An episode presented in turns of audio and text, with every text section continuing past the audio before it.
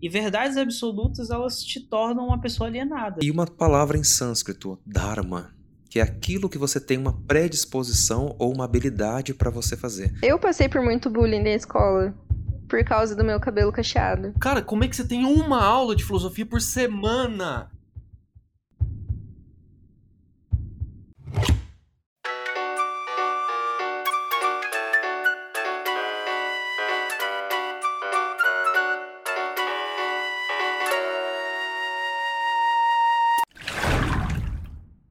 Sejam muito bem-vindos ao podcast Desconfigurando Mentes. Considere este seu laboratório de reflexão, questionamento e aprendizado. Meu nome é Bruno Moura e eu vou guiá-los em conversas reflexivas e profundas sobre diversos assuntos da sociedade e também da vida cotidiana. Lembre-se que para desconfigurar mentes é preciso questionar o padrão. Antes do episódio começar, um breve recado. Este é um conteúdo independente, ou seja, este projeto não é monetizado, patrocinado ou qualquer coisa do tipo. Portanto, você pode contribuir com um valor simbólico através do nosso Pix, que também é nosso e-mail, desconfigurandomentes@gmail.com. Todo valor será destinado à compra de equipamentos e melhorias nos nossos conteúdos aqui do podcast e também do Instagram. E por fim, você também pode ajudar a gente compartilhando os nossos conteúdos e episódios lá nas redes sociais, no Instagram, enfim, isso também ajuda muito a gente. Agora, sem mais delongas, vamos pro episódio. Pessoas, depois de muito tempo, nós estamos voltando com a terceira temporada do podcast Desconfigurando Mentes. A nossa última gravação foi no dia 8 de agosto, se não me engano, né, com um episódio especial aí do Dia dos Pais. E hoje eu estou aqui com uma pessoa muito especial, que é a Evelyn. E aí, Evelyn, tudo bem? Boa tarde, Bruno, tudo bem? Tudo jóia? Como é que você tá? Fala aí um pouco. É, primeiro eu queria que você se apresentasse, né? Dissesse para o pessoal um pouco é, sobre você. E depois a gente vai falar sobre é, qual será o tema que a gente vai discutir aqui hoje, qual será o tema é, que a gente vai tentar causar uma reflexão na galera que está ouvindo esse podcast. Certinho, então. É, bom, meu nome é Evelyn, como o Bruno já apresentou, eu sou aqui de Pouso Alegre.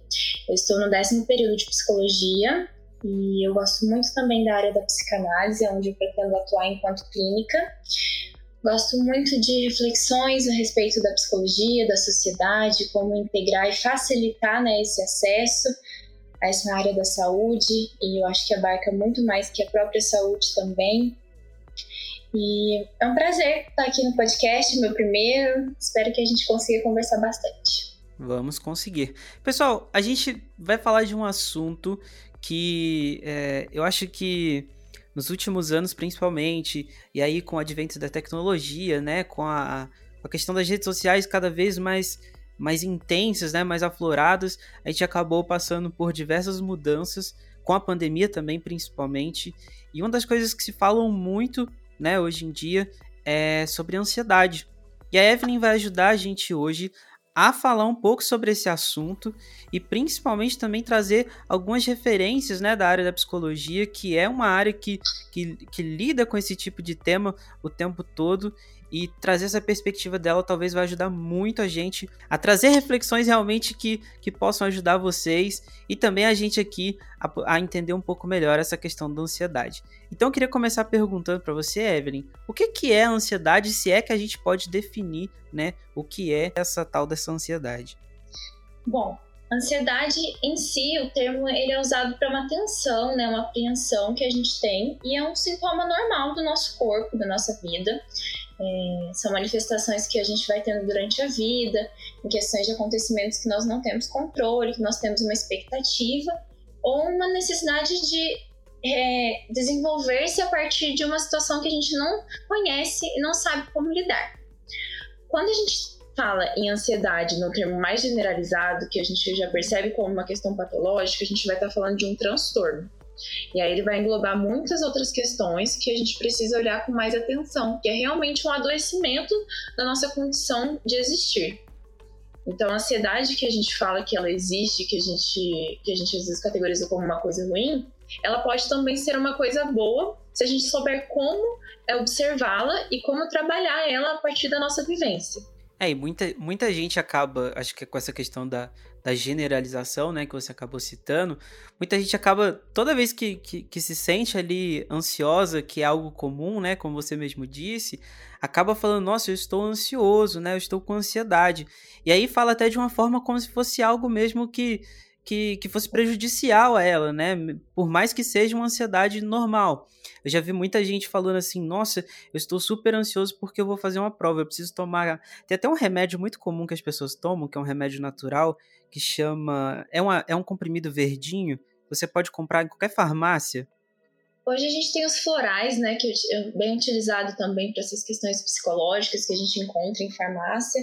E tem, é, tem vários nomes que vão passando, né, pelo, por, por farmácias e manipulações. Mas a gente tem que colocar a ansiedade que a gente está usando hoje no nosso termo. É uma ansiedade que está beneficiando, é um estímulo comum, como você mesmo trouxe. Eu tenho uma prova. Essa prova é muito importante para mim. Eu me preparei, eu dediquei tempo né, da minha vida para realizá-la.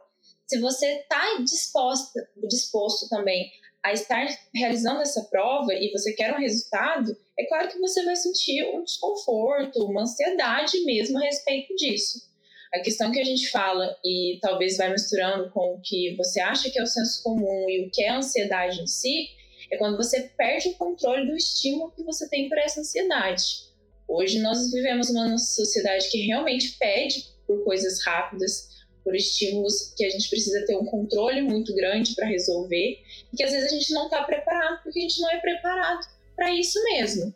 Então, entender que você pode ir na farmácia buscar um remédio para essa ansiedade, mas realmente os motivos que desencadeiam ela, você vai conseguir tratar, é uma diferença muito grande. O transtorno de ansiedade, sim, ele precisa muitas vezes da intervenção medicamentosa, porque ela vai atrapalhar a sua vida num ponto que você não vai conseguir lidar sozinho apenas com a questão do apoio psicológico. Mas às vezes a ansiedade que a gente fala no dia a dia é uma que você nem se percebe ainda em questões psicológicas. Você acha que é do dia a dia, você acha que é um, uma coisa rotineira, e aí você vai perdendo o controle dela durante o tempo. É, essa prova, por exemplo, você vai fazê-la. É normal, às vezes você fica um pouco ansioso, perder um pouco do sono, se diminuir um pouco o apetite, são sintomas de uma ansiedade porque tem um motivo específico. Você sabe que você empenhou muita coisa por ela. Agora, a partir do momento que você não consegue sair de casa um dia antes da prova, você não dorme, não come por muito tempo, você começa a ter sintomas físicos que agravam a sua vida e a sua socialização, você vai perceber como isso está te adoecendo. E aí é o ponto que a gente entra para intervir. E a psicologia eu acho que é muito importante porque ela vai te fazer analisar esses processos do que, que você precisa melhorar. Óbvio que tem um fator genético, um fator biológico muito importante, mas também a parte psicológica. E é o que muitas vezes a gente vai deixando de lado porque a gente trata o corpo. A gente começa a suar, a gente começa a ficar é, com uma pressão baixa ou uma pressão alta, a gente já vai tratar direto o sintoma. Claro, tá doendo mais no, no momento. Mas aí muitas vezes a gente esquece de parar e olhar o que desencadeou tudo isso.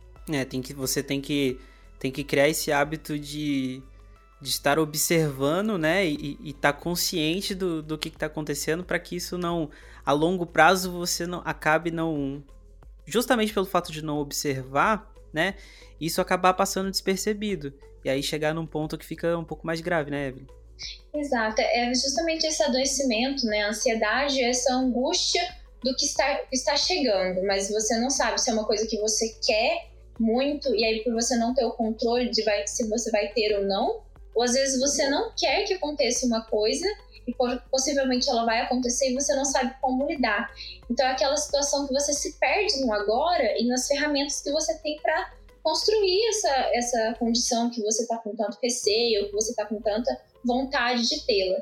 E justamente essa, essa perca do, do presente que faz a gente conseguir, é, não faz a gente conseguir olhar as condições que vão ser no futuro. A gente vive hoje num, numa sociedade que pede muito o imediatismo, pede muito que a gente resolva as coisas rapidamente, que elas sejam a prontidão muitas vezes você não consegue se concentrar no que você está fazendo. E nisso você vai perdendo o, o hábito de, de, analisar como eu me sinto em relação a isso, como eu estou é, me portando perante a tal acontecimento. E a gente sabe que tem inúmeros processos para chegar nisso. O celular mesmo é uma coisa que veio para ajudar, auxiliar muito nessa aproximação, nessa ansiedade, né, da distância, do não saber, daquele conhecimento que era mais dificultado, mas ele também desencadeou questões que vão agravando essa ansiedade se a gente não olhar. É um estímulo que é muito rápido, tá no nosso bolso, tá na nossa mão. Às vezes a gente nem tem tempo de pôr no bolso, né? Porque a gente fica sempre no celular e a gente vai querer sempre aquele estímulo, sempre aquela condição de olhar, de controlar, de saber. E isso vai acelerando na nossa vida, a gente não percebe. Então, são condições que a gente vai se percebendo. Essa ansiedade que nós estamos falando, é aquela ansiedade patológica é uma ansiedade que a gente está entrando numa numa condição social de ser. Nossa sociedade está ansiosa. Eu acho que tem muito, muita coisa a refletir nesse termo, né? Porque teve, teve condições que eram consideradas ansiedade há tempos atrás que eram extremamente patológicas e hoje a gente vai normalizando aos poucos. A gente está entrando nessa, nessa rotina de ter no nosso dia a dia e às vezes a gente normaliza. Então, é esse olhar mesmo, essa ansiedade é, é, a, é a patológica que a gente está falando ou que a gente já está vivendo já pode ser considerado uma patologia? Nossa, que legal. Tem isso também, né? Até pouco tempo atrás, talvez o que era considerado como uma ansiedade normal já se tornou algo patológico e, e vice-versa, não sei, já, já, porque tanto parte dessa generalização quanto também da, da, da inserção de novos novas formas de, de, de se viver, né? Tipo, a gente tava falando de telefone, e aí eu fiz uma. Até fiz uma reflexão esses tempos atrás que uh, os celulares, a internet, ao mesmo tempo que ela aproximou pessoas, ela distanciou também as pessoas, né? Principalmente aquelas que estão ali ao nosso redor, porque às vezes você vai para um jantar, para algum lugar, né, para se socializar, e acaba que você se socializa muito mais com o seu telefone do que com as pessoas que estão ali próximas a você. E aí eu não sei nem se isso também tem, tem relação com a ansiedade, né? Mas acredito que sim, de alguma forma, porque você está precisando, de alguma maneira, é, é, apagar alguma coisa que está ali próxima a você para poder né, ficar com seu foco ali naquilo que. naquele mundo digital, naquele universo ali do, do telefone que ele proporciona para você. Exato. Por exemplo, o transtorno de ansiedade generalizada, que é um dos tipos de transtornos categorizados né, pelo CID, DSM, é, a gente coloca como condições extremas de ansiedade que são globalizadas. Você não tem um, um olhar e sabe definir o que está te gerando essa ansiedade. É, não é aquela coisa, eu acordo e hoje eu preciso fazer muitas coisas e eu não sei se eu vou dar conta, então eu estou ansioso com isso, com os acontecimentos diários. Você acorda e você, e você o que está te gerando essa ansiedade? A pessoa não vai conseguir dizer. E o celular, por exemplo, a gente tinha esse intuito antes. É, eu tenho um celular porque eu quero ver alguém, quero falar com alguém que eu não consigo ter o contato todo dia. Eu tenho celular porque eu preciso entrar no e-mail para ter uma conversa, né, para resolver um assunto. E, e por isso eu estou usando o celular. Hoje você pega ele, você sabe definir um foco nele desde o primeiro dia, que, né, no horário que você acorda, no horário que você está mexendo, na hora que você está assistindo um filme, ainda está com o celular na mão, sendo que você já está fazendo uma atividade, ele se perde nesse foco. E, e aí você vai tendo que suprir coisas que antes o celular supria essa, essa questão do afeto, de estar longe. E hoje, quais outras condições ele foi suprindo que a gente nem imagina? É uma autoestima, né? É uma necessidade de, de estar por perto, de estar no controle, de, de interagir a todo momento. Então é aquele agora que você não sabe o que, que você está utilizando. Porque você vai rolando um feed e você tá vendo uma pessoa numa viagem e você não tá nessa viagem. Aí você vai querer estar lá. Você tá vendo um café que você não tá tomando e você tá querendo estar lá. Você não tá lá agora. E a gente percebe muito isso nas nossas relações. E há um tempo atrás era, era uma coisa banal você ficar no celular, no computador o tempo todo, né? Você tinha hora de desligar. Eu entro no computador, mexo no que eu tenho que fazer, desligo e vou seguir. Hoje não tem esse desligue, não tem mais é, essa separação do, de uma tecnologia. Ela está lá o tempo inteiro. Exatamente. E tem até um, um, um, o lance também, né, Evelyn, do autodiagnóstico, né? As pessoas acabam. Ah, às vezes, sei lá, eu tô com uma dor de cabeça ou eu tô passando alguma coisa, eu tô com algum sintoma de alguma determinada coisa. Eu entro no Google, né? Porque eu não, não suporto esperar o dia de eu chegar até aí no médico, e aí eu entro no Google, procuro ali, pelo, pesquiso pelos sintomas, né, e acabo me auto-diagnosticando como alguma coisa. e é bizarro isso também, né? Exato. E assim, a ansiedade ela é um sintoma de muitas outras questões e outros adoecimentos psíquicos. A gente pode falar de uma dependência, uma dependência emocional, é, a, a, pessoa que ela tá naquele, naquele papel de ser subordinado, né, de estar adoecido, ela vai ter uma ansiedade muito forte quando ela tem esse desprendimento, quando ela tem essa, essa distância desse, dessa pessoa, desse objeto que é de que ela acredita ser de amor, né, de prazer. E é uma ansiedade, mas o maior adoecimento dela é a dependência emocional, mas não deixa de ser um sintoma. Então, se você pegar a ansiedade isolada e jogar no Google, ah, eu tô com transtorno de ansiedade. Mas qual seria ele? Qual é, quais são esses aspectos que vão se construindo para você somatizar e ter esse, esse sintoma de ansiedade? A depressão muitas vezes também tem sintomas de ansiedade em conjunto. A gente imagina aquela pessoa deprimida é apática, embotada, tristes, né? E às vezes a ansiedade é um dos sintomas muito frequentes, como tantos outros adoecimentos. Então, é esse cuidado mesmo de, de não jogar só no Google e se autodefinir, porque qual a diferença desse diagnóstico de ansiedade? Ok, eu tenho ansiedade, joguei no Google, eu estou com suor, estou com insônia, com excesso de fome, mas é o que, que eu faço com isso? Aí essa dificuldade, né, de, dos transtornos e das, das doenças nomeadas, mas o que se faz com isso é, são os hábitos, é, é a busca por um profissional, é a busca por uma rede que te dê esse apoio para buscar o, a cura, né, não só a cura, mas lidar com esse, com esse adoecimento, e, e, você mudando esses hábitos que você não percebe. A gente fala, ansiedade é a dificuldade do agora, né? A gente não consegue focar no agora. Tanto o futuro, ele fica uma coisa muito angustiante, porque você quer chegar nele, mas você não sabe por que você quer chegar nele às vezes. Ou você quer de uma forma que você não tem essa expectativa é, baseada em amadurecimento. A gente fala muito de expectativa, esperança, ansiedade, e por mais que às vezes pareçam coisas distintas, elas andam juntas, mas uma desencadeia a outra se ela não está bem organizada, se ela não está bem estruturada. A expectativa de um ansioso pode ser sempre negativa, e por isso ele vai ter sempre essa dificuldade de lidar, porque ele vai imaginar que todas as condições que, que vão estar sucedendo vão ser ruins, que ele não vai saber lidar. E... Entra até um pouco do pessimismo aí, né? Exato, não, pensamentos é, pessimistas são muito frequentes, porque é, mexe muito com a autoestima também, a questão de se perceber nessas condições, de saber que vai conseguir se organizar nisso. É, você realmente vai se perdendo nessas condições e vai adoecendo. E quando você não se percebe é, psicologicamente, o seu corpo vai responder também. São as somatizações que nós falamos, né, as doenças psicossomáticas.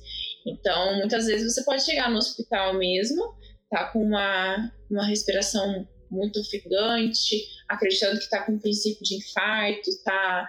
Às vezes tem pessoas que chegam a perder a visão, então ela somatiza muito no corpo, e aí você vai fazer o exame clínico, é, não tem é, um, uma disposição biológica. E aí você vê, não, é um, uma, um ataque de ansiedade, né? um ataque de pânico também está entre os transtornos de ansiedade. E não quer dizer que a pessoa não está sentindo, não quer dizer que a pessoa não está sofrendo. Você pode medir a pressão dela, às vezes está muito alta, está muito baixa. Quer dizer que o nosso corpo ele entra em conjunto com a nossa mente, o nosso psiquismo. E, e é entender realmente como que você está se comportando e as coisas que estão desencadeando esse adoecimento. Mas a questão é, nós temos tempo para isso hoje, com a rotina que a gente é programado a ter, que a gente precisa, às vezes, ter para sobreviver, a gente tem tempo para isso? É, exato. E outra, acho que é, as pessoas também não. Muita gente acaba banalizando doenças como a depressão, a ansiedade, né? Principalmente eu acho que uma parte aí conservadora que acaba falando até aquela essa frase que acabou surgindo aí com o tempo, que é a questão da depressão é frescura, né? E aí você muitas vezes você fala isso para alguém que está passando por, por depressão ou tem algumas crises de ansiedade, isso acaba potencializando ainda mais essa doença, né? E, e aí você também falou, Evelyn, de uma é, daquele ponto de que às vezes a gente nem sabe o motivo pelo qual a gente está desenvolvendo essa ansiedade, né? Ou tendo uma crise de ansiedade. Antes da gente gravar esse podcast, a gente conversou, e eu até te falei de um caso meu onde eu cheguei aí no hospital, parar no hospital, né? E chegar lá com o corpo travado, assim, mas assim, eu não sabia o motivo pelo qual eu estava sentindo aquilo. Então é, é, é, é assim, é, muitas vezes a gente fala, as pessoas falam assim, façam terapia, e não é brincadeira, sabe? É, é realmente a gente acha que a gente precisa, às vezes, ter alguém imparcial ali para conversar, justamente para tentar entender, às vezes, coisas que nem a gente sabe que a gente está passando, né, Evelyn? É, a gente tem dificuldade ainda pela psicologia ser vista apenas como no processo de adoecimento, quando a pessoa já está numa condição muito extrema e que todas as outras meios de, de buscar esse auxílio já foram esgotados, você encaminha para a psicologia. E, na verdade, ela deveria ser ao contrário, né? É uma prevenção, uma promoção de saúde para você não precisar chegar nesse ponto de adoecer e ter uma crise de ansiedade tão grave. Mas, às vezes, é uma coisa que a gente está desconstruindo com o tempo e se percebendo e entendendo que o nosso corpo, ele sente diretamente tudo que a gente é, produz na nossa mente, no nosso psiquismo, ou o nome que nós utilizamos, né, para isso. Mas que não tem, essa, não tem esse desvinculamento mais, não tem mais essa coisa de, ah, minha cabeça tá boa, meu corpo tá ruim. É, nós somos um todo. E a psicologia tem esse olhar de que você não vai precisar sempre estar é, sobre um atendimento psicoterápico. Às vezes a gente precisa de um, um certo momento ter esse olhar junto com o profissional, organizar-se, mas a nossa proposta é realmente que a pessoa consiga se tornar independente também nesse processo de se analisar durante a sua vida. A psicanálise mesmo é, tem muito esse olhar de nós analisamos, né? É a análise que nós fazemos. E no final de uma análise, a pessoa se torna a sua própria analista. E é de perceber essas condições que se sentem confortáveis, o desconforto, o que gera um, uma um possível adoecimento, e nisso você vai conseguir se controlar e ter mais desenvoltura durante, é, durante toda essa experiência. Porque acontecimentos ruins na nossa vida vai ter sempre. E vão ter condições que o, o estímulo correto vai ser sofrer. Vai ser realmente você estar mal, você estar ansioso, você estar deprimido. Só que a gente vive cada vez mais numa sociedade que cobra a gente não estar assim. Se eu estou triste, eu tenho uma playlist no Spotify para ficar alegre e show tristeza, né? Vamos dizer assim. Se, se, eu, se eu estou abalado por um acontecimento, eu tenho que estar tá fazendo uma atividade, sendo produtivo, e para isso eu vou me distrair de tal coisa. Mas até que ponto a gente consegue realmente, e a gente precisa realmente se distrair de um acontecimento que gera essa dor? Porque muitas vezes é isso, a gente não vai lidando, a gente vai deixando de lado, né? eu acho que está deixando de lado, e se transforma numa bola de neve, a ponto de você ter que precisar parar tudo, senão você não consegue seguir, porque você não conseguiu lidar desde o início com isso. E a gente vê muito essas crises, hoje a gente percebe como vem aumentando. Pela OMS mesmo, o Brasil tem o maior número de pessoas ansiosas do mundo. E eu acho que tem construções, condições ambientais, sociais que desencadeiam isso. É, desde a questão do olhar da saúde ainda, atenção primária, que ainda precisa de um, um estímulo maior voltado para a saúde mental, um, um, trabalho em conjunto né, com as outras áreas é, desde acesso mesmo a essas informações, a esses diálogos. Na escola a gente está tendo um início, eu falo assim, um início de brecha para conversar sobre esses assuntos. Mas ainda é muito difícil, a gente tem professores adoecidos que precisam otimizar o tempo para ensinar o básico, ainda mais numa pandemia agora. E aí a gente tem alunos que vivem diversas condições dentro de uma sala de aula e esse professor, entre 50 minutos, que é um horário, ou 4 horas no horário integral, é, é resolver a questão desses 30 alunos, 40 alunos, é muito difícil. E, e nisso a nossa aprendizagem vai sendo construída nessa, nesse processo de aceleração. E aí a gente aprende o básico, que é português, matemática, e não trabalha esse, esse contato de dialogar sobre como é no mundo, como é estar presente, se desenvolver e se posicionar. Então eu acho que até a pandemia é, desencadeou muito esses processos que já estavam se iniciando de uma forma mais é, adoecedora e ela potencializou cada vez mais. É uma criança que tem uma dificuldade de, de interagir, de, de ter um espaço em casa e às vezes na escola conseguiria isso, hoje ela está privada. E como que vai ser essa construção daqui a um tempo? Hoje a gente tem maior trabalho ainda, né? Hoje, com a vacina sendo mais propagada, a gente está voltando, mas o home office, no momento que foi o início da pandemia, como que foi para essa pessoa que precisava dessa sociabilização e ser privada disso? E aí ela pega o celular para tentar a todo tempo conseguir suprir e aí agora ela volta para essa vida e ela não tem mais o celular o tempo todo porque ela precisa fazer essas questões. Como que ela suprir essa angústia? Porque a gente está no momento que a gente precisa suprir tudo. E eu percebo muito esse movimento no, nos meus atendimentos, na, na, minha forma de interagir com as pessoas mesmo. A gente precisa sempre tampar um buraco, porque se ele estiver aberto, está errado. É, inclusive ontem, ontem mesmo tinha uma amiga minha que ela tava mal, aí eu falei, aí eu comecei a digitar, né? Ah, fica bem. Aí eu falei, não, cara, não manda isso não. Porque como é que ela vai ficar bem? Ela tá mal, né? Tipo, se você mandar ficar bem, você é só mais uma pessoa que tá falando, das milhares de pessoas que deve estar tá falando isso pra ela. E ela, pô, ela tá mal, né? Acho que a gente tem que respeitar também esse momento de que a pessoa está mal, né? Então, é essa dificuldade muitas vezes que, que a gente enfrenta de lidar com coisas que estão reversas à felicidade, vamos dizer assim. Que a gente vive uma ditadura ainda, né? De sempre estar feliz, de sempre estar bem. O nosso melhor é aquele melhor sadio, sorridente e com um padrão estabelecido. E muitas vezes ele é inatingível. Então, às vezes, como eu já disse, estar deprimido, estar ansioso pode ser uma reação comum. Pode ser uma reação que a gente precisa ter justamente porque é uma resposta um estímulo que veio e que precisa ser sentido dessa maneira para a pessoa se desenvolver, para ela lidar com aquilo de verdade. Mas a dificuldade que a gente tem de, de encarar esse sofrimento é a dificuldade que a gente tem de se desligar. A gente não desliga a nossa mente, né? A gente adapta, a gente constrói é, mecanismos para a gente amadurecer e se fortalecer nela. Mas dizer que com a idade a gente vai conseguir lidar com isso depende. Tem pessoas que têm uma certa idade já que são consideradas experientes mas que a gente percebe um grande adoecimento, uma grande dificuldade de lidar até com a própria geração que vem vindo e as novas formas de, de se comportar, de lidar né, com as coisas. Então a gente percebe qual que é esse amadurecimento que a gente fala, ah, vamos deixar o tempo resolver.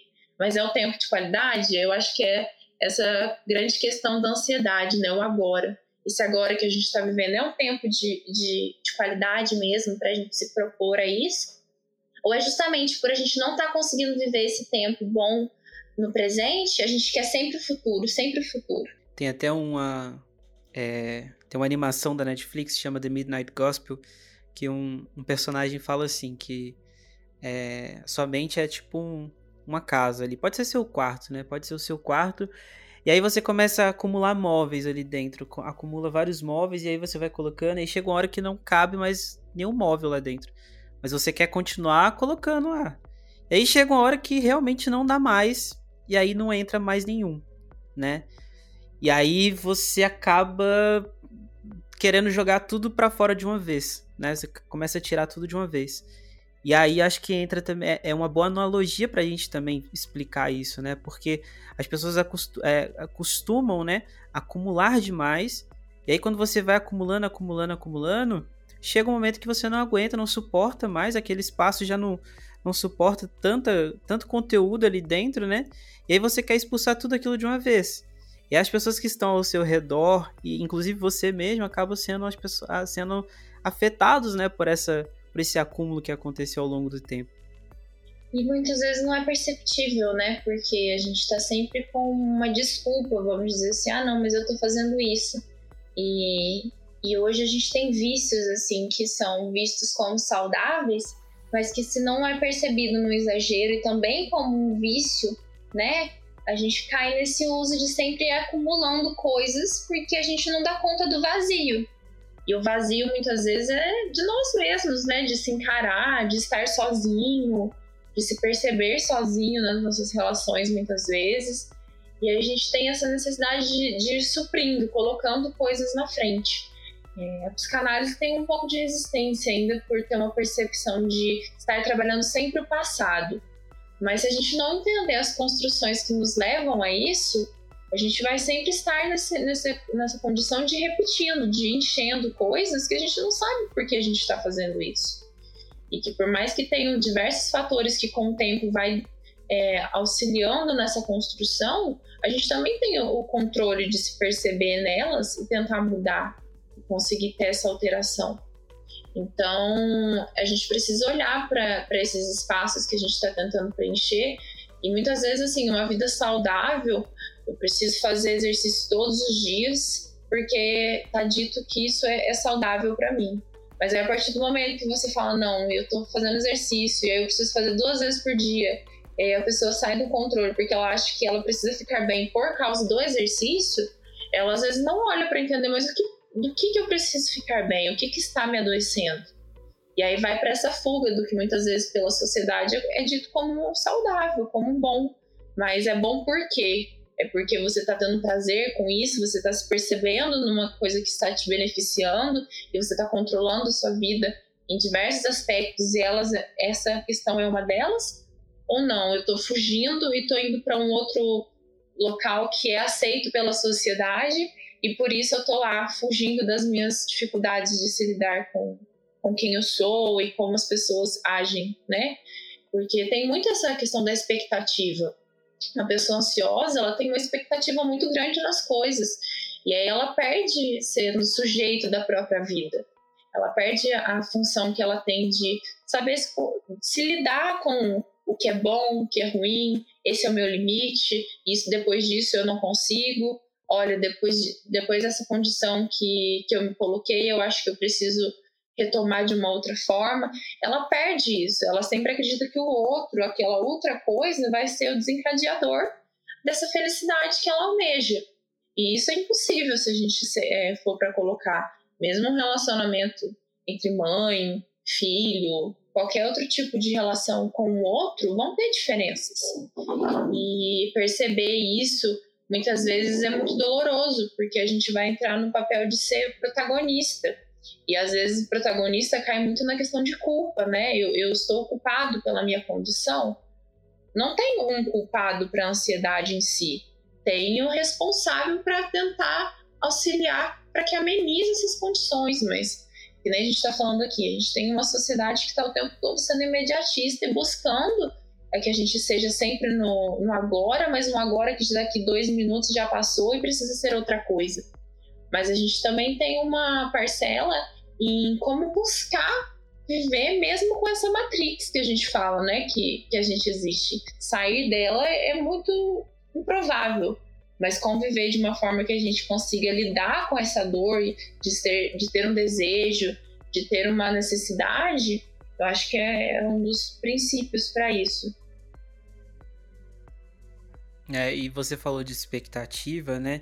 Existe essa expectativa que nós temos, né? Com, com várias coisas, com vários aspectos da vida, essa ansiedade que a gente cria, mas também tem a expectativa que as outras pessoas é, imprimem na gente, né? Inclusive a própria sociedade. Né, que você inclusive já citou. Mas assim, existe, existe também aquela expectativa que as pessoas próximas da gente acabam criando, e muito de, e desde cedo isso, né? Por exemplo, existe aquela narrativa dos pais que, que querem. É, óbvio que é algo que eu não, eu não, é, eu não julgo esse tipo de, de pensamento, né? É, mas os pais eles acabam né, imprimindo um, uma certa vontade de que o filho seja algo. E aí o filho acaba crescendo é, moldado através dessa expectativa. E aí ele acaba tentando atender a expectativa, a demanda dos pais, né? E aí você acaba é, muitas vezes tendo que lidar com esse conflito. Eu não, eu não posso dizer que isso é certo ou que isso é errado, mas o que eu posso dizer é que isso é um dos causadores, talvez, de uma certa ansiedade na vida de um. Na, na, ali no, no, começo da jornada de um, de um ser humano, né, de um indivíduo. Exato. E também tem a questão de, por exemplo, esse filho que você deu é, como sugestão. é, às vezes ele ser construído nesse papel de sempre precisar ser alguma coisa para os pais, não entra numa condição de ansiedade. Mas aí no momento que ele percebe que ele pode ser diferente e se desvincular dessa pretensão dos pais, pode ser o maior nível de ansiedade ainda, de sair dessa zona de conforto, que às vezes não, a gente não se observa nela, né? Muitas vezes. Só que aí vem as condições externas, o social. Enquanto você é criança e você está lá suprindo tudo que seus pais pedem, é, você está numa bolha, querendo ou não, de você conviver muito mais com eles. Aí, a partir do momento que você cresce, você começa a se relacionar com outras pessoas, você está em outros ambientes, e aí você percebe ou eu vou ter que mudar e quebrar essa expectativa que eles têm para tentar descobrir quem eu sou e me construir nisso, ou eu vou continuar. Aí talvez seja o ponto de maior ansiedade, porque é perceber que você não vai ter controle das coisas sempre. Quando você é criança, você muitas vezes é controlado, porque você tem a hora para fazer suas coisas, você tem né, as expectativas que precisam ser cumpridas. E aí, a partir do momento que você fala, não, eu, eu tenho que decidir, e se eu não decidir, eu vou ficar mal, eu vou adoecer, mas se eu decidir, eu também vou ficar mal, parece que é uma, uma duas escolhas que são dolorosas da mesma forma. E realmente, eu acho que é lidar com esse processo de perda que também a gente não está muito preparado, de fazer escolhas e de fazer renúncias. E aí, quando você precisa de um controle, que o ansioso muitas vezes ele precisa estar sobre controle com tudo, né? Tem o TOC, né? O transtorno obsessivo compulsivo, que você precisa ter um controle das coisas e se ela sai da, dessa maneira, você, você adoece, você somatiza, você fica muito desconfortável. Você percebe que não, eu vou ter perdas durante toda a minha vida, mas aí essa expectativa que você não consegue acessá-la você vai responder de uma forma saudável, porque o sofrimento também é saudável, ou você vai realmente de uma forma exagerada se transformar no transtorno. E aí é realmente esse papel que a gente vai olhando como protagonista. Eu preciso, eu sou filho de alguém, eu posso ser esposo de alguém, eu posso ser amigo de alguém, mas eu também sou esse alguém que está com renúncias e com desejos. E muitas vezes o outro não vai conseguir suprir, porque é uma coisa que vem nossa. E aí é, realmente esse processo de amadurecer. E aí a gente percebe. Por isso que tem muita dificuldade, às vezes, nesses discursos prontos de você ser o responsável pela sua felicidade, você ser responsável pelas suas, né, pelas suas necessidades. Realmente, a gente tem muito disso. Mas a gente não pode deixar de lado é, todos os fatores ambientais, sociais, que vão influenciar nessa construção. É, uma pessoa que ela tem uma condição financeira muito boa, ela vai ter formas de buscar uma ajuda, tanto psicológica, tanto de terapêuticas, né, questões de vínculos sociais, ambientes, do que uma pessoa que não tem. E aí a gente não vai poder colocar no mesmo padrão, porque é muito fácil você falar para a pessoa, ah, eu preciso me distrair. E aí você se distrair em casa, numa casa às vezes que tem uma condição muito inferior ao que a gente precisa de necessidade básica, e a pessoa conseguir se distrair viajando o mundo, a gente sabe que vão ter estímulos externos que vão ajudar muito nessa questão. Mas é perceber todos esses processos. E aí a ansiedade pode gerar justamente nisso, de perceber que tem coisas que a gente não não não consegue se concentrar, não consegue perceber como importantes porque culpabilizar ou responsabilizar vai ser mais fácil. É. E, nossa, e, e essa coisa de. De muitas vezes também a gente querer usar como parâmetro, né? Você falou de, pô, uma hora. É, às vezes você tá num, num, num, numa condição ali específica muito diferente daquela outra que às vezes você tá se espelhando né? E aí até essa, essa semana, essa semana, acho que na semana passada, eu vi a Forbes anunciando é, alguns, algumas personalidades aí que são uma das pessoas mais ricas do Brasil. e é, é engraçado porque assim, os três, né, que estavam no topo dessa lista são herdeiros. Então assim, é, não que isso seja errado, né? Acho que não, não tem nada de errado nisso. Mas às vezes as pessoas se espelham no, em alguém assim, mas que alguém que já tava ali o tempo todo, sempre teve aquilo, sabe? E aí essa pessoa tá ali tentando, né, usando essas frases prontas da, das quais você citou, né, que muitos, muitas dessas pessoas que, que têm essa visibilidade nas redes sociais, principalmente, elas acabam se utilizando, né, de frases prontas, assim, olha, o, o segredo do sucesso é esse, Mas, pô, qual foi o seu segredo para chegar no sucesso, né? Você é um herdeiro, cara. Então, assim, é. E aí eu não, eu não quero também é, demonizar quem é herdeiro, pelo amor de Deus, acho que tá tudo certo, não tem problema nenhum. Mas acho que também é, existe uma responsabilidade na forma como essas pessoas se comunicam com outras, né? Então, assim, se eu quero que outras pessoas se, se espelhem em mim, pelo menos seja sincero. Diga, seja totalmente transparente e, e, não use frases prontas como essas, né, que você citou, de que, e principalmente, ah, o segredo do sucesso é esse. Não, calma aí, pois, tenta, tenta explicar melhor, né, tenta causar reflexões e questionamentos para que essas pessoas consigam chegar nesse tal sucesso, que é tão almejado assim pela sociedade. Exato, hoje a gente vive numa condição que tudo tem uma fórmula, se você tiver né, uma constância, tem vários ingredientes, como se nós fôssemos uma receita de bolo. E aí, se você juntar todos os ingredientes, você vai crescer. Mas é realmente essa dificuldade ainda que existe de entender que tem pessoas que estão numa condição diferente, que se concentram em ser de formas diferentes.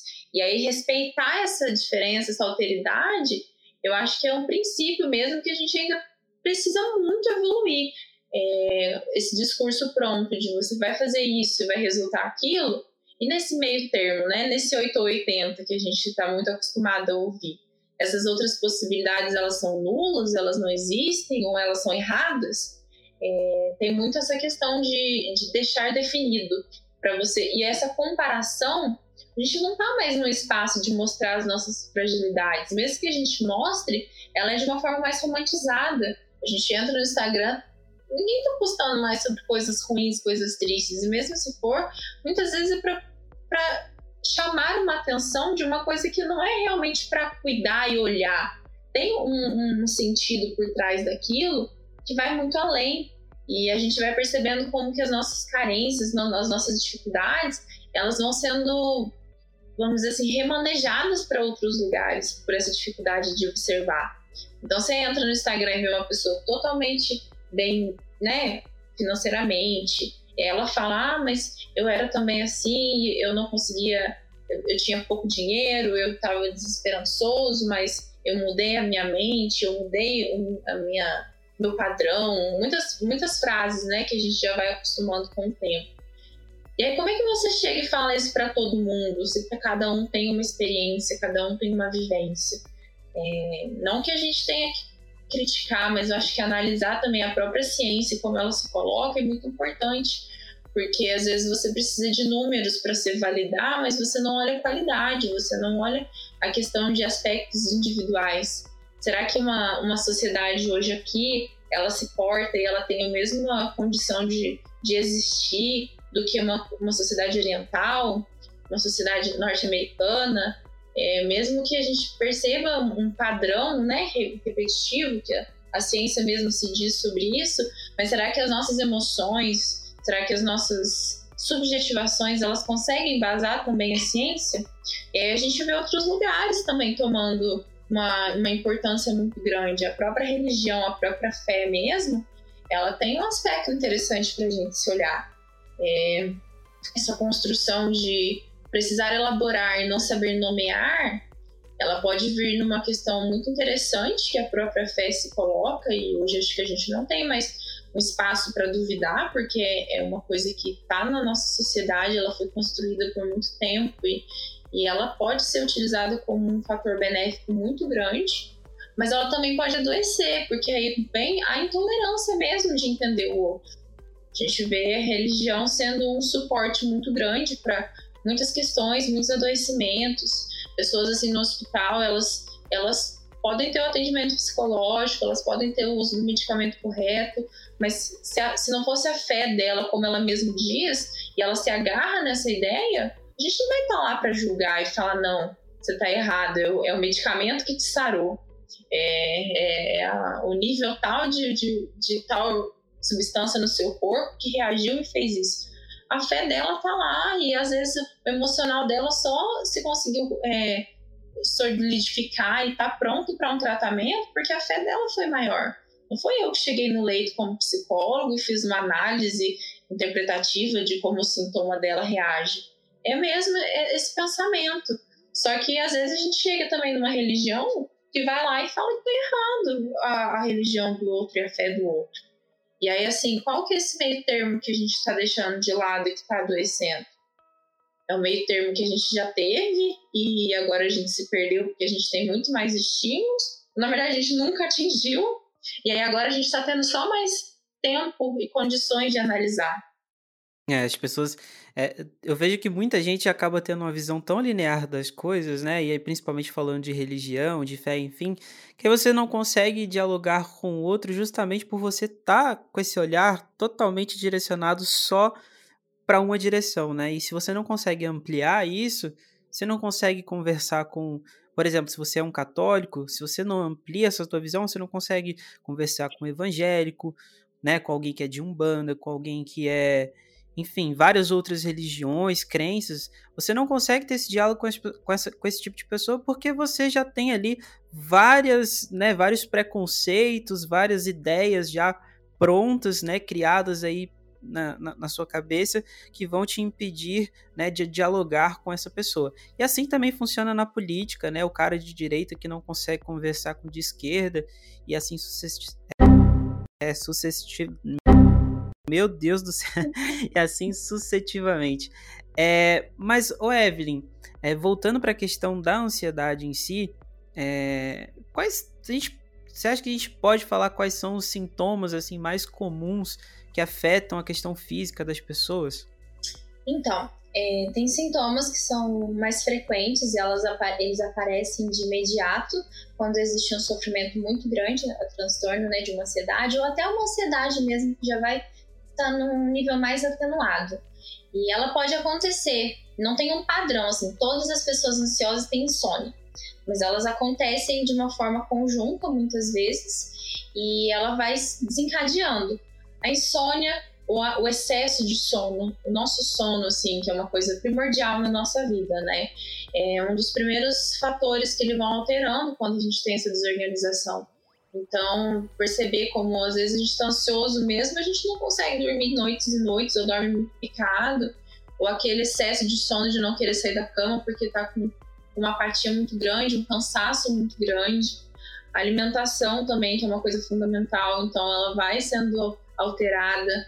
É, questões da pele, a pele é uma, um, um órgão né, muito importante, muito muito externo, né? A gente sente muito com a pele. Então, assim, muitas alergias, às vezes, elas são propagadas a questão da, da, da condição psicológica, é, estômago, dor de cabeça. É muito interessante a gente perceber que cada organismo vai reagir de uma maneira. E muitas vezes é, a gente para em coisas que são fundamentais. Então, assim, eu sou uma pessoa que lê muito. Quando eu estou muito ansiosa, quando eu estou com um adoecimento, um sofrimento psíquico muito grande, a minha a dor de cabeça ela vem de uma forma muito forte, porque o meu corpo está tá junto com o meu psiquismo dizendo, olha, você precisa rever tais coisas, você está você tá chegando num limite seu que você precisa se olhar novamente, entrar num acordo, né, do que está acontecendo e se analisar, essa análise que, que tanto se fala na clínica. Então são sintomas assim que eles podem vir separados, ou às vezes vem tudo de uma vez, aí a gente para. O resfriado, né? A gente fala que é um, uma resposta do nosso corpo, do nosso sistema imune. É, todos os nossos adoecimentos físicos também não deixam de ser uma resposta da nossa, da nossa questão emocional. E, e, a gente percebe muito como isso vai se tornando cada vez mais comum. Remédio de dor de cabeça hoje a gente tem na bolsa sempre, né? Um omeprazol, um pantoprazol para estômago, gastrite também já é uma coisa comum. E, e que nem a gente comentou no Não, começo, é comum? é comum mesmo? Um tempo atrás a gente via como algo comum a gente já normalizou por se tornar frequente? É, o, o omeprazol tem que ficar ali no cantinho ali, porque já não, não consigo mais ficar sem. Mas eu também entendo, aí você falou da questão da alimentação, e eu sei que, que muito, é, muito dessa queimação que eu tenho, por exemplo, é justamente por conta da minha alimentação, né? Que, é, que não é legal e, e também que às vezes é, é um pouco compulsiva. E aí, e, falando de, de sintomas de, de ansiedade, né? É, eu acho que já tive o sintoma assim de, né, de não conseguir dormir.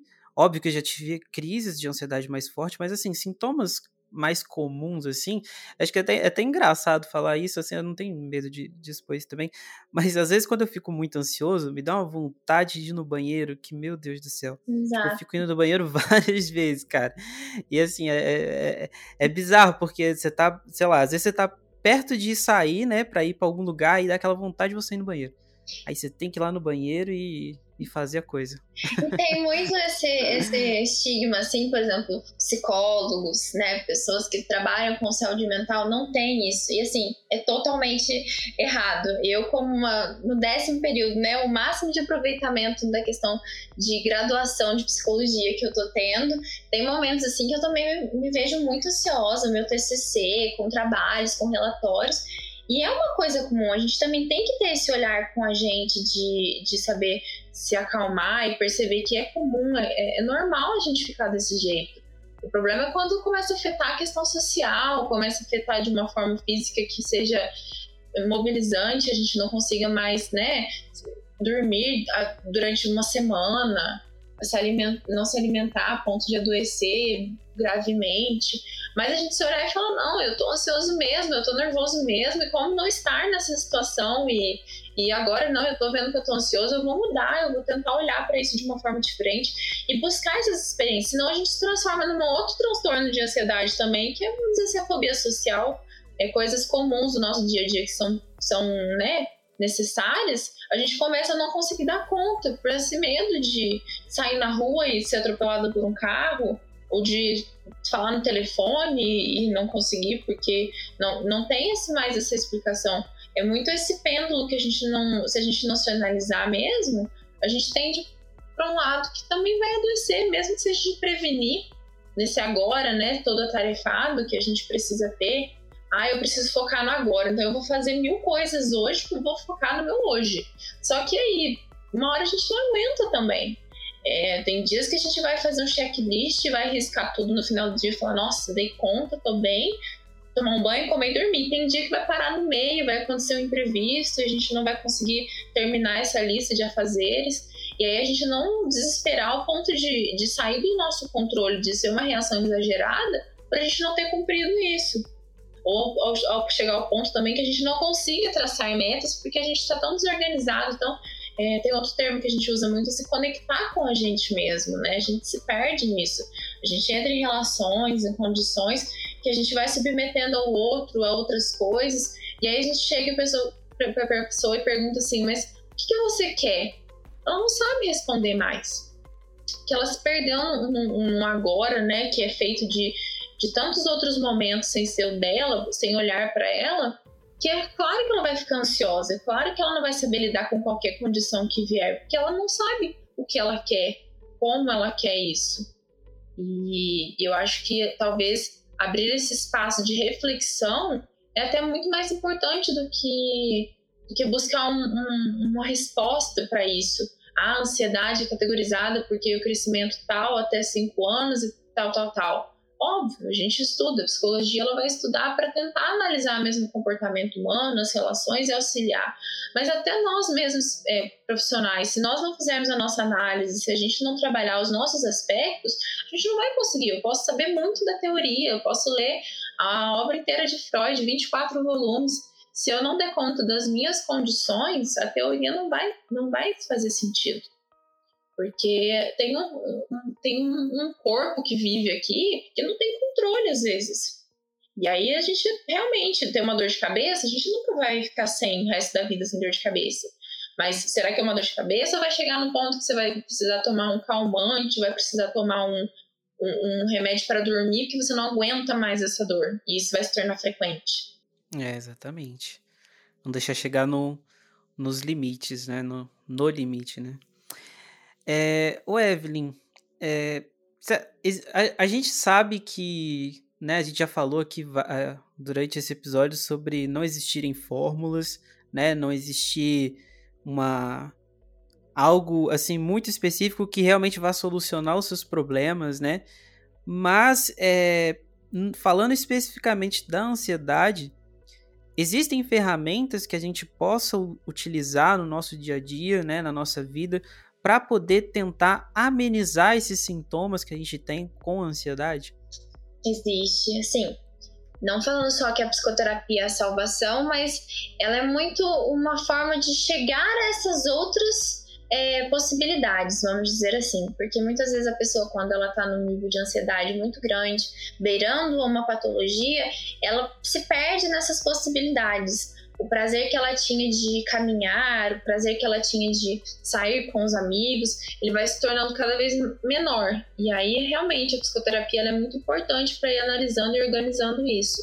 Mas existem técnicas, meditações guiadas, né, é, estratégias tanto orientais, até na nossa cultura mesmo, que a gente consegue muitas vezes é ir definindo como prazerosas, a gente se identifica e vai auxiliando nisso. Tem técnicas da própria psicologia em crises mesmo, de mentalizar, de visualização, de direcionamento. A gente pede para a pessoa citar coisas que ela está vendo no agora para ver se ela consegue desfocar um pouco dessa ansiedade que, que se torna sem nome, né? Se torna sem sem um, um foco específico e a pessoa se perde e se, se desconcentra cada vez mais. Então, existem também, além da psicoterapia, né, que é o processo que o psicólogo, o psicólogo é responsável de fazer, existem é, técnicas terapêuticas. E muitas vezes a gente tem um post, muitas vezes pensando, falando assim, ah, é, academia é minha terapia, é, tal coisa é minha terapia. Realmente, é terapêutico. A gente sabe que tem um papel fundamental na nossa, na nossa construção, na nossa vida. A arte é uma das, das condições assim mais enriquecedoras, ao meu ver, sobre isso. Então, existem formas para a gente estimular, mas que é o prazer de se conectar. Uma pessoa ansiosa, muitas vezes, ela não sabe mais o que satisfaz. E uma coisa que ela acredita que satisfaz é uma coisa muitas vezes inatingível. Então, é realmente se conectar com isso. E mesmo que você não consiga e você não deve né, ir ao psicólogo todo dia para isso, mas você lembre nessas dificuldades, no momento de crise, que você está extremamente ansioso, seu corpo está todo em alerta, você conseguir fazer uma respiração que você já tente pelo menos, e aí você percebeu que deu certo, insistir novamente, fazer uma caminhada, né? Tomar um, uma coisa, um suco que você goste, uma coisa que você sinta com, reconectando com prazeres é muito importante. E depois é você analisando esses processos de do que que você ficou ansioso, né? O que que você pode fazer para isso a ser amenizado, as condições que te colocaram lá. E aí você vai fazendo um link para ver o que que você pode se organizar. Mas técnicas assim terapêuticas são muito interessantes para isso. A meditação é uma uma medicina praticamente, né, chinesa, que a gente sabe que tem muita influência e muita importância. É, a meditação eu posso falar por mim, assim, que foi um dos divisores de água na minha vida, né? E que me ajudou muito com essa questão de, de lidar não só com ansiedade, mas com vários outros, várias outras coisas é, que integram, né? Tudo que a gente vive no, no dia a dia. E até hoje ainda pratico. Hoje eu, tô conseguindo um pouco menos porque eu tô passando por um, por um momento de transição na minha vida onde eu tô me adaptando a algumas outras coisas né? Parei um pouco com a leitura também, que é algo que, putz, eu sinto falta. Todo dia eu durmo com essa. Pensando, né, que, tipo, cara, eu não consegui ler hoje. Então eu fico me cobrando disso também, porque é algo que ajuda, né? A gente tava, você estava falando da questão dos exercícios físicos. O exercício físico é algo também que, que, que faz a gente né, tá presente ali, que ajuda, é realmente um processo terapêutico. Às vezes eu pego aqui, saio, vou andar ali, vou dar uma corridinha, já é algo que me tira, me, me coloca ali de volta na, na rota, assim, sabe? Então é bem interessante. E, e até na, naquela conversa que a gente teve aqui antes também, é, a meditação, ela é algo que que é comprovado pela, pela, pela própria ciência, né? Então muita gente tem esse preconceito com, com a questão da meditação. A, o Ocidente trouxe a questão do mindfulness, né? Que é um nome aí mais mais específico para a prática da meditação, que é uma prática de respiração, né? De você trabalhar essa, essa respiração.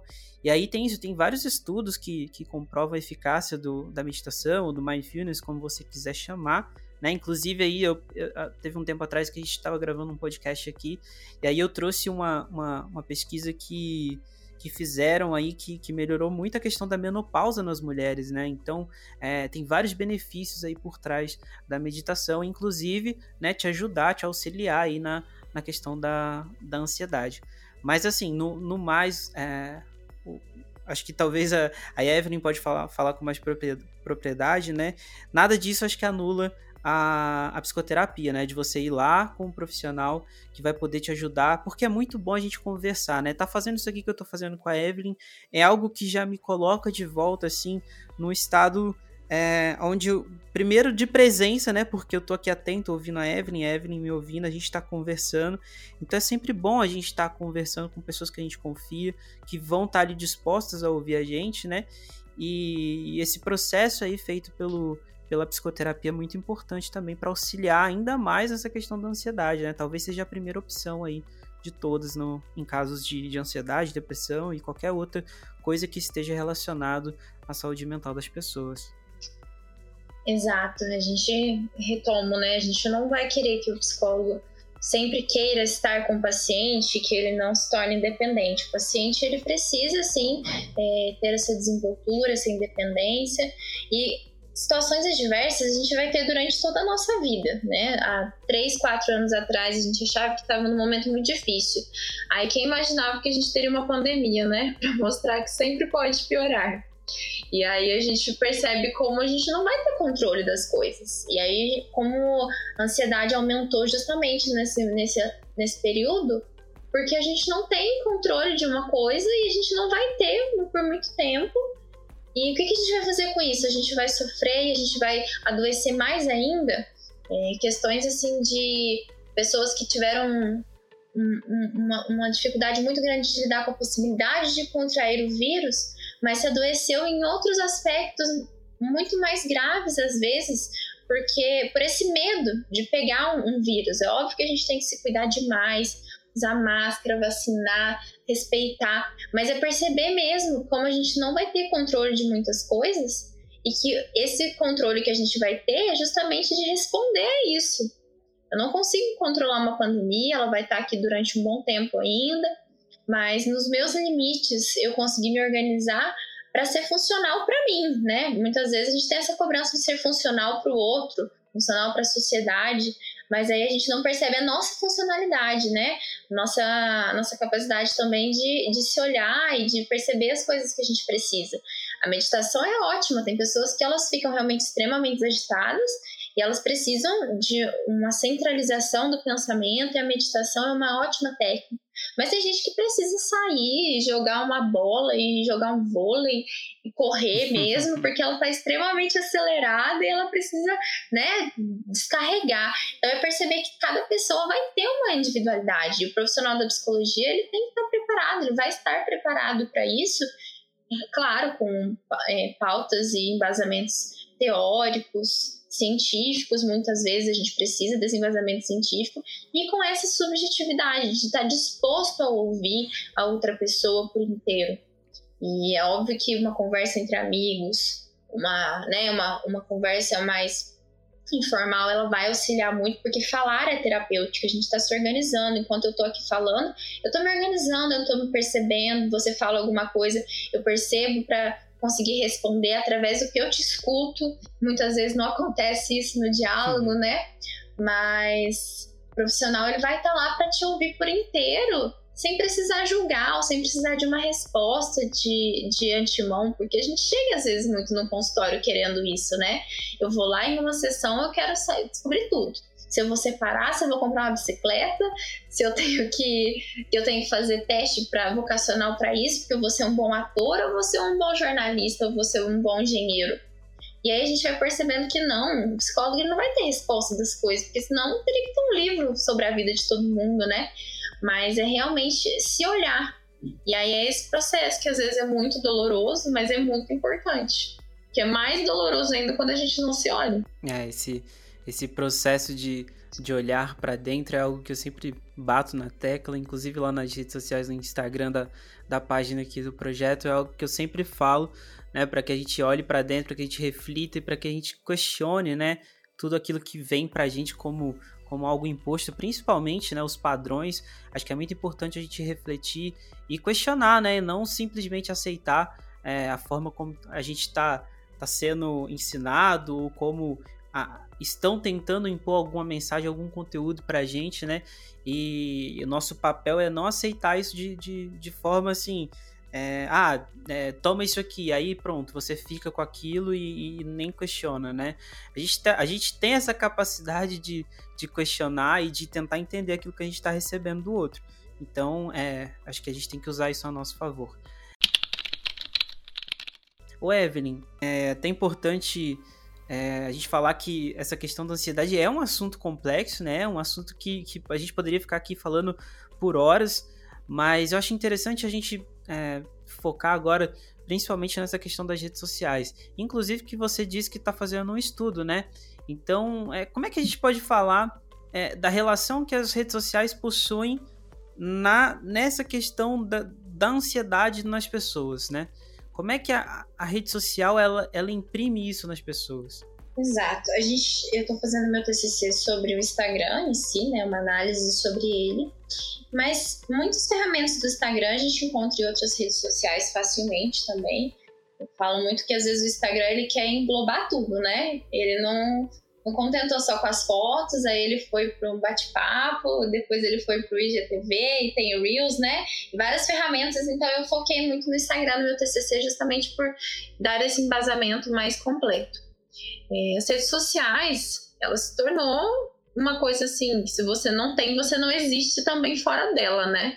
Você precisa encontrar as pessoas nas redes sociais para que ela exista na sua vida muitas vezes. Por mais que a facilidade de se encontrar pessoalmente hoje seja ainda maior do que anteriormente. E a gente está percebendo, assim, processos que já existiam na nossa sociedade de outras formas, de outras maneiras, e que estão migrando, né? Estão sendo contempladas também com essa rede social que tudo tem, que tudo supre, que não tem mais fim. O feed do, do Instagram, né? Ele não vai ter mais fim como era antigamente. Os stories, se a gente antigamente postava e durava 24 horas, e nossa, daqui 24 horas eu vou perder, você pode colocar o destaques agora e ele vai durar. Então é uma coisa de controle também, que, que a própria ansiedade, ela tem muitos fatores que influenciam. Você precisa controlar as coisas, você precisa ter tudo nos conformes. Se você tá triste, você tira foto do, do perfil, você não é mais visto, né? E será que talvez não é uma necessidade que a gente queria ter na, na vida, entre aspas, real, né? Que é fora da tecnológica, é. a gente não consegue. Então eu percebo assim o movimento, eu coloco muito no meu TCC sobre isso, muitas coisas que talvez a gente não teria esse poder fora da rede social e ela te permite essa falsa sensação. A gente vê questões assim, perfis voltados para tal coisa, ou um perfil, né, um blogueiro que mostra a sua vida real mas que vida real é essa, né? Uhum. Que muitas vezes só tem as coisas boas e as coisas ruins. Então, e mesmo se tiver coisas ruins, chega um, um patrocínio, chega um fornecedor, né? Como, um recebidos. e aí você chega em casa você não tem esses recebidos. Como é que faz? então, assim, é realmente as redes sociais, e óbvio, ela trouxe coisas maravilhosas também para nossa vida. E é justamente esse equilíbrio que a gente percebe que, que ela vai sendo descompensada, porque eu acho que a imposição de um limite também é muito importante. A gente tem é, um, uma questão de perceber que às vezes a gente precisa dessa, dessa barreira falando, ó, você não pode fazer isso, você não, você não deve fazer isso. E às vezes nessas milhares de facetas de análise que a gente tem da sociedade, ela também se perdeu. Na psicanálise a gente fala de castração, né? Mas tem é, é o limite mesmo que a gente às vezes precisa, porque hoje eu, eu, muitas vezes sinto, eu fiz o meu o TCC sobre o Instagram porque eu senti muitas vezes que eu também estava nessa condição. Se não chegar e ter um fator externo para me fazer mexendo, é, sair de, desse celular, eu vou ficar lá mexendo. Não vai ter fim. Se, se tiver fim, eu vou para outro. Eu cansei do Instagram, eu vou pro Pinterest, eu vou pro Facebook, depois eu volto para lá, eu vejo um vídeo no YouTube. Então é assim, aquela coisa de não precisar se angustiar, porque sempre vai ter outra coisa para suprir. E a ansiedade, né, a angústia, ela anda muito junto. Não tem, eu acho, uma pessoa que seja ansiosa e que ela não tenha uma angústia em certo momento. E aí ela fica ansiosa porque ela sabe que ela vai ter de novo. E aí, para ela não ter de novo, ela faz milhares de coisas e ela fica ansiosa porque vai acabar.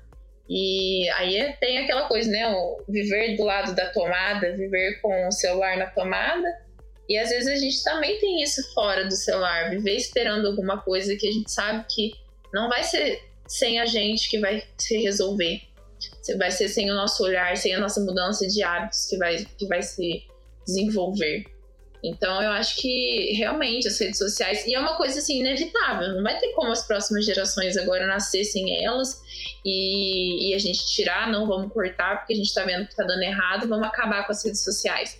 Mas é realmente um olhar mais crítico que talvez a gente precise ainda se aprofundar para ter esse equilíbrio, esse, essa, essa essa resposta a tudo isso que a gente foi construindo durante o tempo. Eu sou de 99, né? Mas eu não nasci com o celular na mão, com o computador na mão, mas com 7, 8 anos eu já tinha esse acesso e agora com 22 eu tenho muito mais do que eu teria. E eu sinto uma mudança muito grande no meu comportamento em questão dessas redes sociais. Talvez quando eu saio assim, estou num lugar que não tenha sinal, que não tenha. Talvez eu, as pessoas que eu estou querendo conversar estão do meu lado, mas eu fico ansiosa. O que, que é esse estar ansiosa? O que, que eu quero nessa, nessa rede social?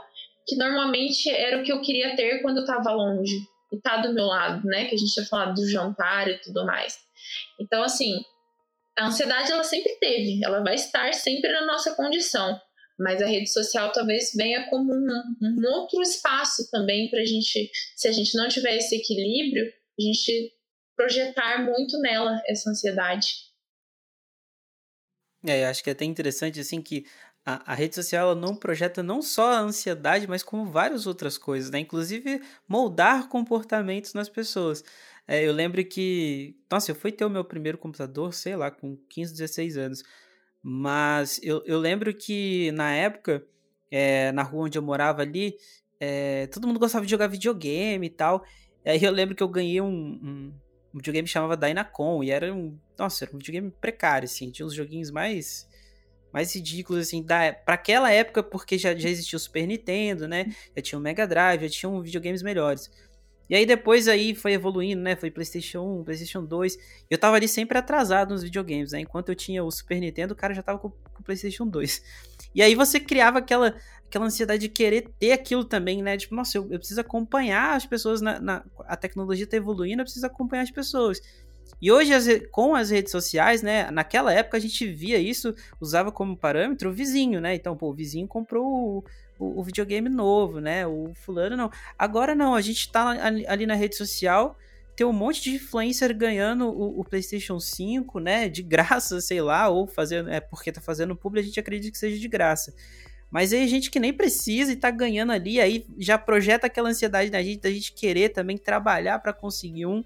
Só que aí, no caso, um pobre vai ter que trabalhar muito para conseguir comprar um videogame de 5 mil reais, né? E, e, não só isso, mas em várias outras coisas, porque você tem tanta publicidade ali dentro né? Que você acaba clicando ali numa publicidade, depois você acaba recebendo isso durante semanas, meses, a mesma publicidade, porque você clicou no anúncio. Então ela projeta, além das, dessa ansiedade, né? Ela projeta vários outros comportamentos que, em, a longo prazo, assim, pod, podem ser prejudiciais se a gente não tiver consciência disso, né? Exato. Vocês consideram uma pessoa ansiosa, Bruno? Olha, pelo menos aí 70% sim. Exato. E você é uma pessoa calma, né? Muitas vezes a gente é, pega... chega a ser, engra... então, chega, assim, chega a ser engraçado. É, você... é por isso que é, é, é, bom refletir sobre isso. Às vezes a gente coloca um estereótipo de uma pessoa ansiosa, uma pessoa extremamente agitada, né? Extrovertida e, e que, que tem essa necessidade.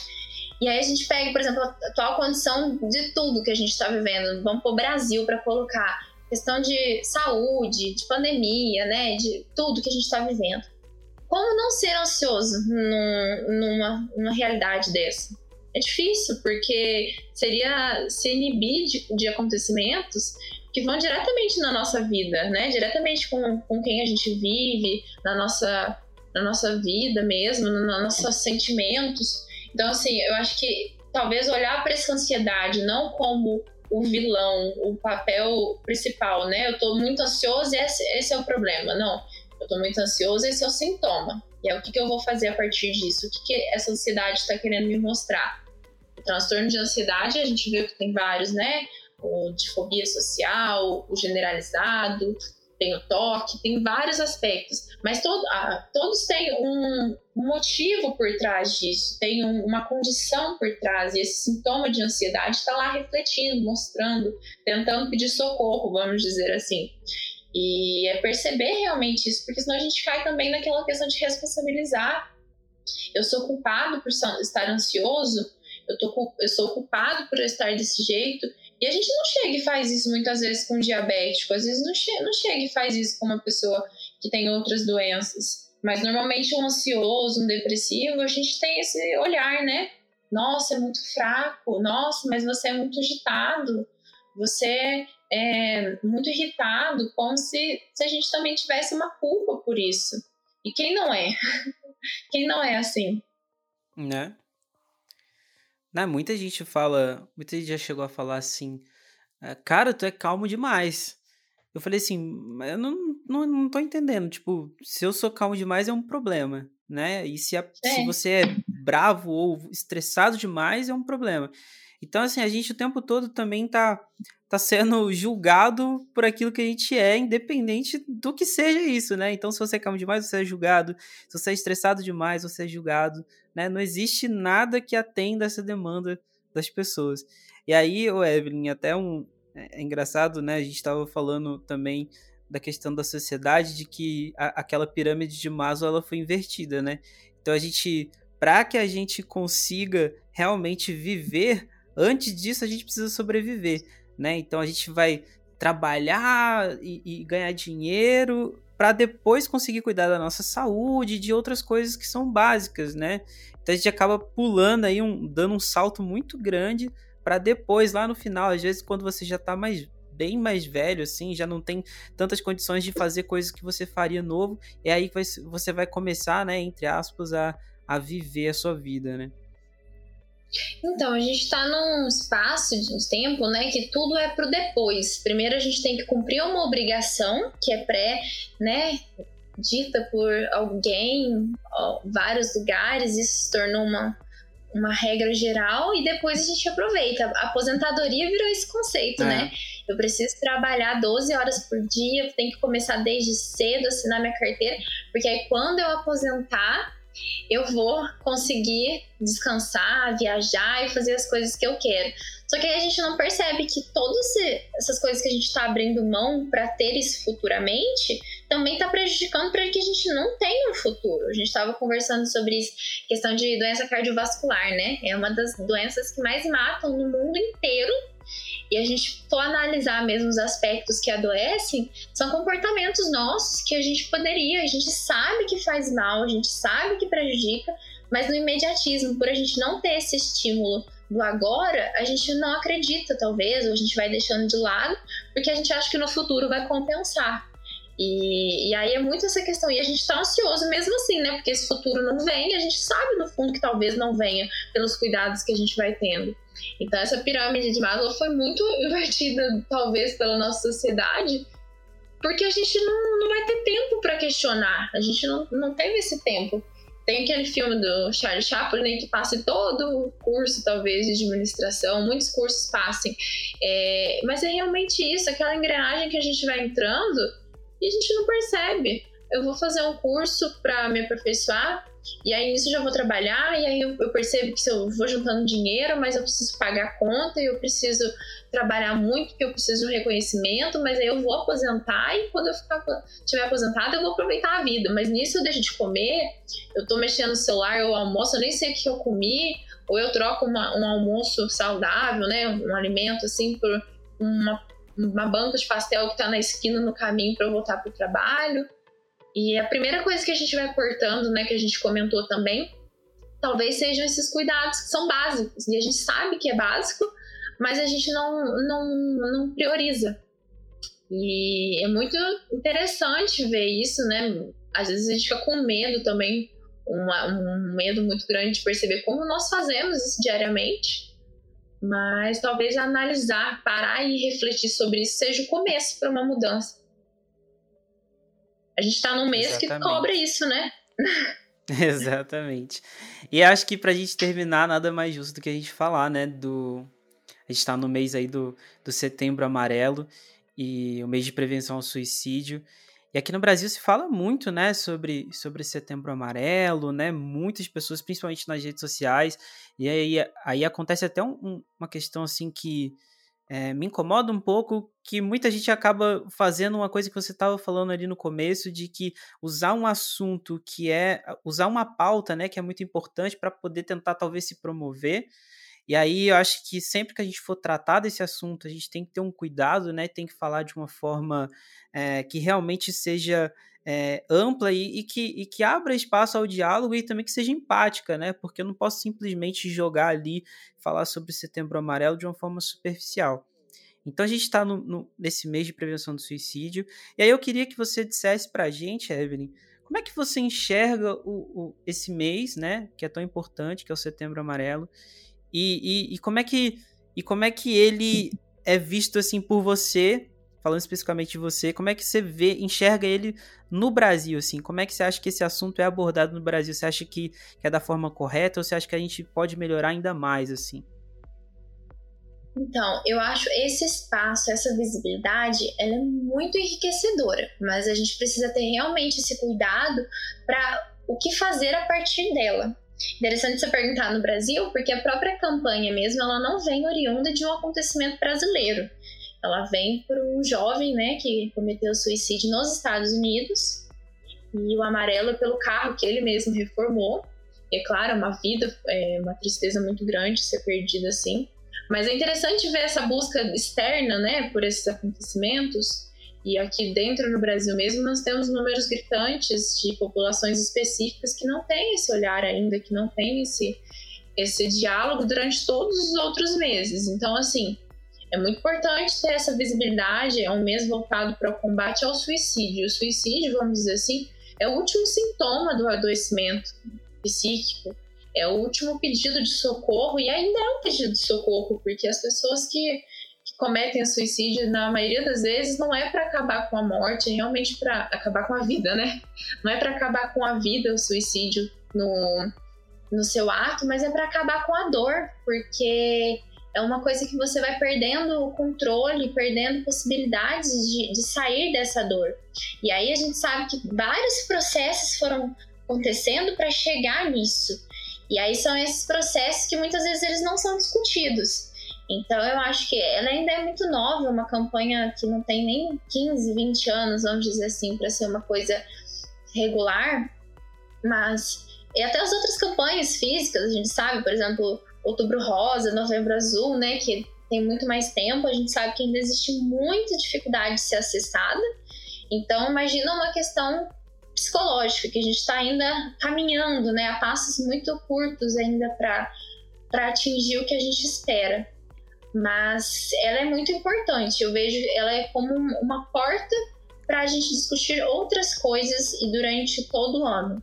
Então eu tento no meu perfil, eu tento assim onde eu sou convidada a conversar, a falar, eu abri essa perspectiva também.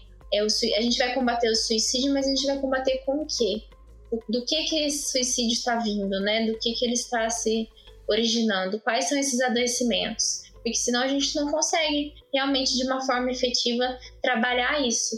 Então que seja setembro amarelo, mas os outros anos, os outros meses do ano, né, sejam de todas as cores possíveis, porque tem tantas campanhas aí que abarcam isso e, e talvez a gente deixe de lado. Então eu acho realmente interessante. A ansiedade é um dos fatores muito comuns na, em pessoas com ideações suicidas. E a gente está vendo que a ansiedade ela tem vários outros fatores que predispõem.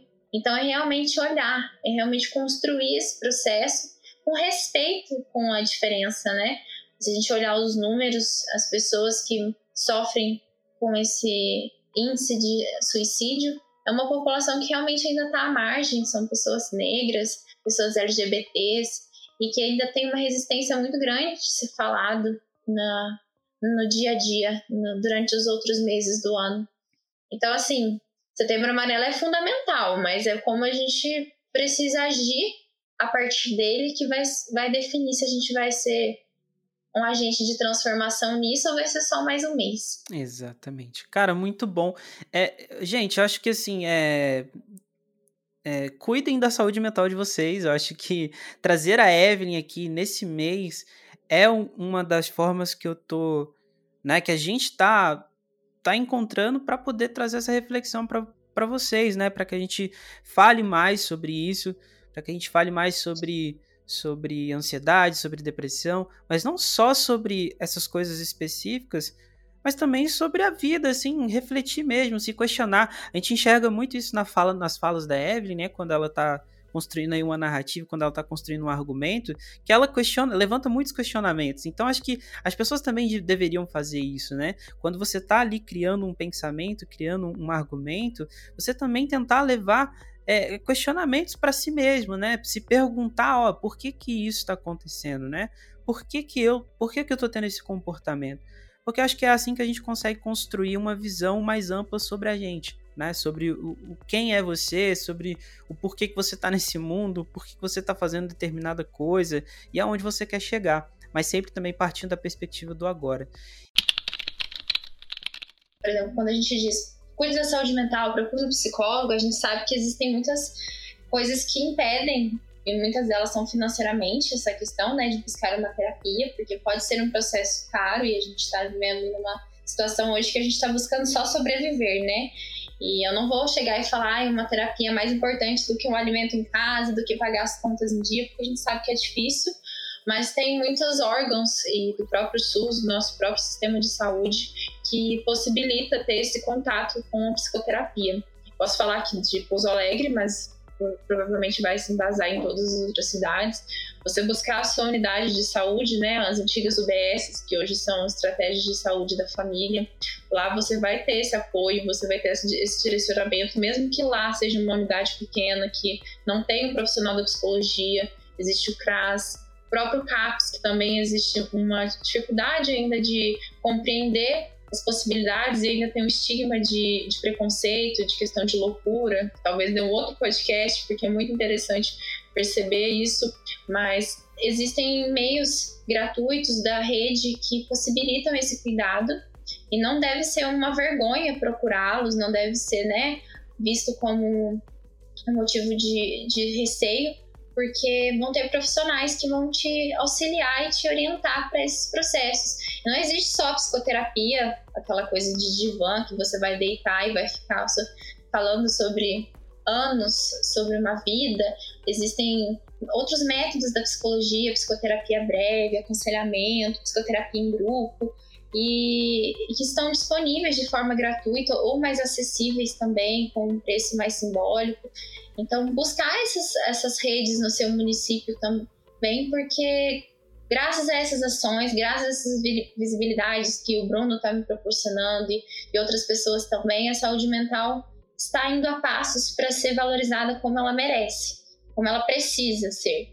Então, eu acho que ter essa visão também que a psicoterapia chega até onde a clínica não chega e buscar essa ajuda. Ah, muito legal você falar isso, porque isso é importante, né? Saber que, apesar de, de ter esse, esse fator financeiro, né? Existem outros recursos que as pessoas podem estar tá aí utilizando, inclusive o próprio CVV, né? Que é, é 188, se eu não me engano, o telefone. Isso, é, exatamente. Tem, então, bem a gente tem aí o CVV que você pode estar, tá, as pessoas podem estar tá ligando, né? E, e, e, conversando com, com alguém, assim. Evelyn, muito, muito, muito obrigado por ter topado aí participar. Eu sempre falo que quando a pessoa topa aí de. Tipo, a gente manda mensagem, manda o convite, né? E aí a, algumas pessoas eu entendo, né, que tipo, tem agenda lá e tem que, tem que pensar, tem que ver quando que pode fazer isso. Mas a Evelyn já falou: não, vamos, super top, vamos conversar, porque é um assunto importante, é legal. Então, muito obrigado pela tua participação. Tem que falar que eu adorei, né? conversar contigo e que você volte mais vezes aí para a gente falar sobre outros assuntos também. Agradeço muito o convite né, quando você me mandou, né? Me senti muito honrada, ainda mais estou no último ano, a gente tá, eu quero construir uma psicologia que seja realmente acessível, que seja um ponto de debate, de reflexão mesmo.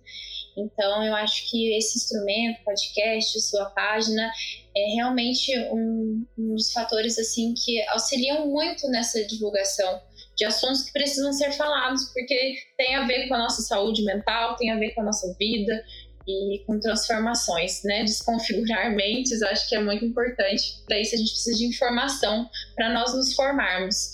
E que interessante mesmo ter esse espaço. Então eu agradeço muito e estou aberta que em breve a gente se reencontre em mais conversas tão prazerosas.